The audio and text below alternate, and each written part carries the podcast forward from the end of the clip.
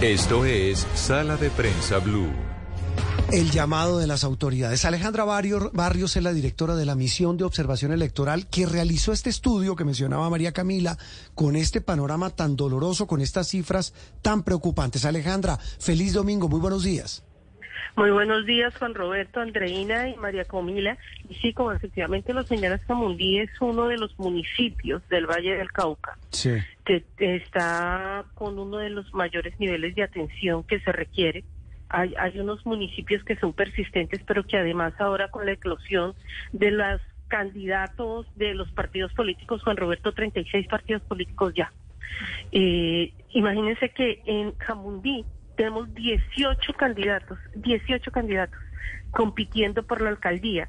Y en Florida que es otro de los municipios en el Valle del Cauca que también ha tenido eh, riesgos persistentes en procesos electorales, tiene 19 candidatos a la alcaldía, a la alcaldía Muchos. compitiendo, pues claro, eso es completamente desbordado, falta de, eso genera una falta de capacidad de vigilancia eh, del proceso electoral, disminuye las capacidades también para la vigilancia y control de la financiación de las campañas políticas y obviamente vuelve muchísimo más vulnerable el proceso. Sí, Alejandra, eh, yo sé que cada región tiene particularidades, pero si uno, viendo el informe, ¿cuál es el común denominador de las razones de esa violencia contra quienes aspiran a corporaciones públicas, alcaldías, consejos, asambleas y gobernaciones? No hay un común denominador, lamentablemente. Nosotros tenemos unas violencias que han sido persistentes. Hay un mapa de riesgo electoral persistente, Juan Roberto, que yo creo que desde más o menos desde hace 20 años lo venimos viendo en cada proceso electoral. Hay una herradura de violencia que va desde la Guajira, digamos, de riesgos electorales, porque no es solamente violencia, es de riesgos electorales que es violencia y presión frente a candidaturas, etcétera, que va desde la Guajira hasta Arauca. Entonces ahí vas a encontrar diferentes grupos armados ilegales, esto acompañado también de economías ilegales. Entonces si vemos el tema de la Guajira, vemos contrabando, si vemos Catatumbo, vemos presencia de eh, los perusos, ELN, disidencias, y si vamos a Arauca, pues una presencia con una gran capacidad de control del ELN. Y el año pasado, por ejemplo, enfrentamientos entre el ELN y disidencias que hacían muy difícil hacer campaña electoral en las zonas rurales si de ahí salimos de Catatumbo y vemos un corredor, digamos que va desde Venezuela, desde la frontera con Venezuela, atraviesa Catatumbo, Bajo Cauca Antioqueño, em, frontera Córdoba, Antioquia y nos llega hasta el Urabá, eh, Urabá eh, Chocuano y el Urabá Antioqueño. Ese es otro corredor, es un corredor atado con minería ilegal y narcotráfico, es decir, es salida y entrada que atraviesa desde la frontera de Venezuela hasta el Pacífico y el Caribe. Y tenemos el andén pacífico colombiano, que lamentablemente, mira lo de, lo de Ecuador, se ha ido extendiendo esa violencia, la presencia de diferentes grupos armados ilegales, porque allá hay narcotráfico, contrabando, disidencia, CLN, es decir, allá hay de todo, hasta, hasta Ecuador que son precisamente también los puertos de Ecuador, y hay unos puntos que son muchísimo más eh, delicados como Buenaventura, vemos Tumaco, en el Chocó, pues está toda la parte del atrato, del bajo, del Alto Baudó. Entonces, hay, esos corredores persistentes han estado por lo menos desde hace 20 años. Lo que pasa es que sube o baja la intensidad de los niveles de violencia, de los niveles de riesgo frente a las elecciones. ¿Y qué marca esa subida o baja? eh, procesos de diálogo, narcotráfico, es decir, cuéntame qué pena.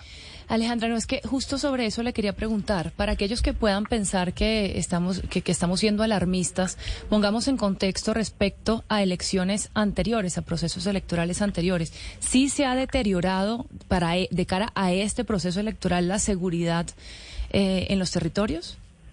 Sí, lamentablemente se ha deteriorado y se ha deteriorado porque lo que tenemos es una gran cantidad de grupos dispersos en el país y en algunas ciudades, en algunos municipios, voy a poner el ejemplo de ello, voy a poner el ejemplo de Buenaventura, tienes pandillas con capacidad de control territorial en algunas de las zonas de las ciudades que o de los municipios que termina generando fronteras invisibles, donde algunos candidatos pueden hacer campaña, otros no, a otros les exigen pagos, etcétera.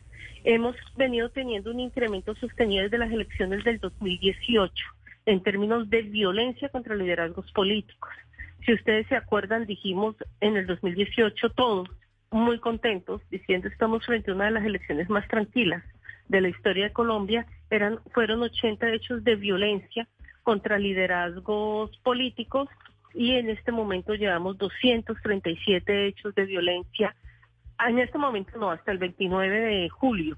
Falta ver el mes de agosto ya cuando tenemos las candidaturas inscritas, pero que se ha venido un incremento también de estos temas de violencia, como lo que pasó en Jamundí. Alejandra, algo que llama la atención sobre lo que usted nos comenta es que esta violencia sube y baja la intensidad según el accionar de estas incluso pandillas, grupos terroristas. Usted hace un cálculo de los últimos nueve meses. El defensor del pueblo hace un cálculo también desde que está el cese al fuego de medidas gubernamentales que dicen no han sido efectivas. ¿Usted cree que todo esto tiene que ver el incremento de violencia en los últimos nueve meses por la política de la paz total del gobierno? Hay algo que es absolutamente claro y es que hay una correlación entre los procesos de paz y eh, los procesos electorales cuando estamos hablando de negociaciones. Como aquí se abrieron varias negociaciones, pues lo que hace esta correlación es que nos incrementan los niveles de violencia. ¿Por qué se incrementan los niveles de violencia en, eh, cuando estamos en diálogos de paz o negociaciones de paz o buscando estos escenarios? Porque claramente lo que cada uno de los actores está buscando es un mejor un mejor lugar en la mesa para negociar. Y cuando estamos hablando de guerra, cuando estamos hablando de conflictos, pues el mejor lugar en la mesa para negociar te lo da la capacidad de demostrar que tienes un alto nivel para hacer daño, una gran capacidad para hacer daño. Y aquí coincidió en este proceso electoral, se nos juntaron todas las tormentas, las tormentas de muchísimas negociaciones en paralelo que se anunciaron, muchísimas, incluyendo las despandillas dentro de las ciudades. Entonces eso genera una alta presión. Muchísimas organizaciones políticas que inscriben muchísimas candidaturas, una, una búsqueda de presencia, de dominio de actores armados para demostrar que son más poderosos, entonces el enfrentamiento de los diferentes actores armados y lo que financia el conflicto son las economías ilegales. Claro. Entonces, presión por el territorio. E, ese, ese tal vez es la almendra del asunto, el tema del narcotráfico, minería, eh, extorsión, etcétera. Eh, tal vez una inquietud final, eh, mm, Alejandra, y tiene que ver con la coyuntura, no solamente la de las elecciones, sino que estamos en un proceso también previo a la elección del registrador. Está en este momento ya desde junio, hay un pliego en el que se conoció la cantidad de aspirantes. La MOE ha enviado una carta a los presidentes de las Cortes llamando la atención sobre esta elección, porque pareciera todo estar conectado y tiene una palabra, usted me corregirá, transparencia. Sí, señor, el 5 de julio le enviamos una comunicación a los presidentes de las tres Cortes, eh, haciendo tres recomendaciones eh, que tienen como objetivo final en últimas dar garantías de acceso a la información y transparencia. Y en principio, lo que pasó el día de ayer genera dos acciones de mejoras absolutamente claras. Una, que espero que Bruno nos acompañe a esta petición, y es que las entrevistas a los candidatos no deben ser entrevistas que sean privadas que no se conozca lo que pasó en estas entrevistas. Esto fue precisamente uno de los temas que generó desconfianza en el último proceso electoral de registrador, que sean entrevistas como se le hacen al fiscal, a los candidatos, inclusive a la misma Corte Constitucional, Procuraduría, entrevistas que podamos seguir a través de Internet.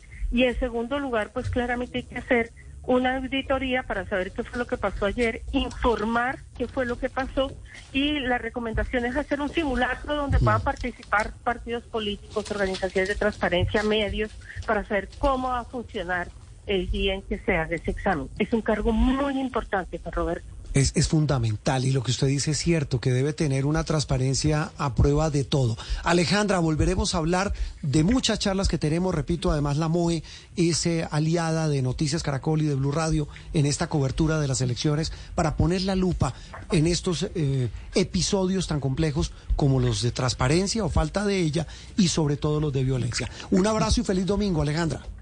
Lo mismo para ustedes, para Andreina y María Camila. Muchísimas gracias. Alejandra Barrios, de la misión de observación electoral, aquí en Sala de Prensa Blue.